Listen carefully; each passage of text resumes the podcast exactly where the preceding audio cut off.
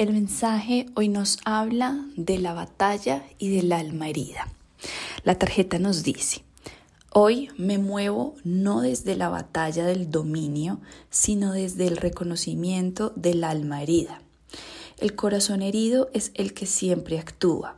La capacidad de ver, interactuar, entender y comprender un corazón herido es el éxito de cualquier relación. Y el mensaje hoy es especial porque nos centra en las batallas que libramos con las personas con las que interactuamos. Este mensaje creo que está indudablemente dirigido hacia la relación que tenemos con los otros y, por qué no, también con nosotros. Y cómo siempre estamos intentando dominar tal vez al otro o a nosotros desde una imposición de una razón. Nosotros tenemos la razón, nosotros somos los que estamos bien, los demás no. Y olvidamos, por no decir que desdibujamos completamente el otro y lo que el otro carga, que el otro también carga una batalla tan o más grande que la que podemos cargar nosotros. Y entender que en cualquier batalla que se libre hay heridas. Siempre la vida trae heridas, es parte de vivir y son estas heridas las que hacen que nosotros realmente nos movamos y desde ese lugar nos movamos. Reconocer que siempre son nuestros corazones heridos los que están actuando nos hace ver un poco digamos que con otros ojos, tal vez más compasivos a los otros y a nosotros, y entender que, digamos que ver, interactuar, entender y comprender que los corazones son los que están heridos y desde esas heridas nosotros tal vez nos movemos, es que, es que, nos, es, que es lo que nos hace realmente interactuar distinto porque vemos distinto a los otros, los vemos de verdad desde otro lugar y de otra manera. Esta tarjetica nos lleva al, al siguiente poemita y al siguiente mensaje. El proceso del alma herida es el proceso de crecimiento del alma.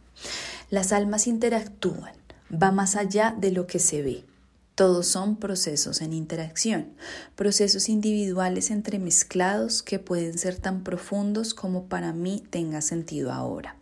Las almas libran batallas, en las batallas se ganan heridas, en las heridas se ganan lecciones, en las lecciones se gana fuerza. La fuerza trae consigo la sabiduría, la sabiduría se gana en la batalla.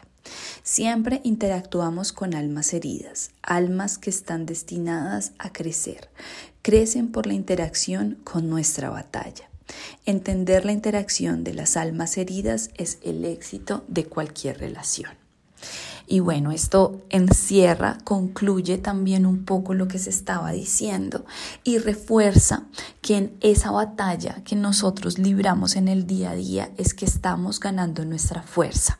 Incluso la batalla que libramos con los otros y que los otros libran con nosotros es donde todos estamos ganando sabiduría, donde estamos tal vez acercándonos a nuestro propósito.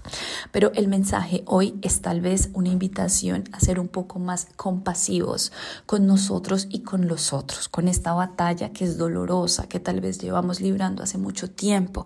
Esta cruz que llevamos a cuestas tal vez es la que nos hace movernos como nos movamos y tal vez hace que los otros también se muevan como se mueven.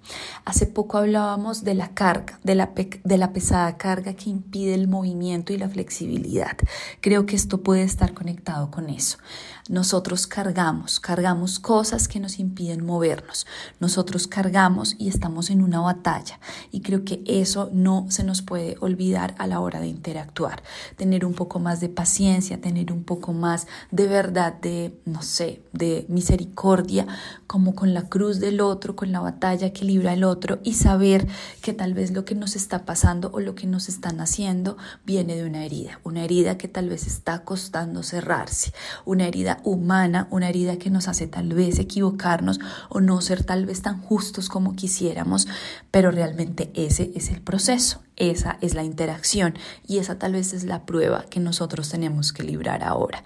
Partir de que somos un corazón herido y que estamos interactuando con un corazón herido. Al cual no tenemos que dominar, sino más bien entender, o mejor, ni siquiera tenemos que entenderlo, tal vez solo tenemos que aceptarlo y reconocer que es tan humano como nosotros y desde ese lugar tal vez de humanidad y de aceptación de los errores, de las heridas, desde donde nosotros tenemos que movernos y acercarnos a nosotros y a los otros.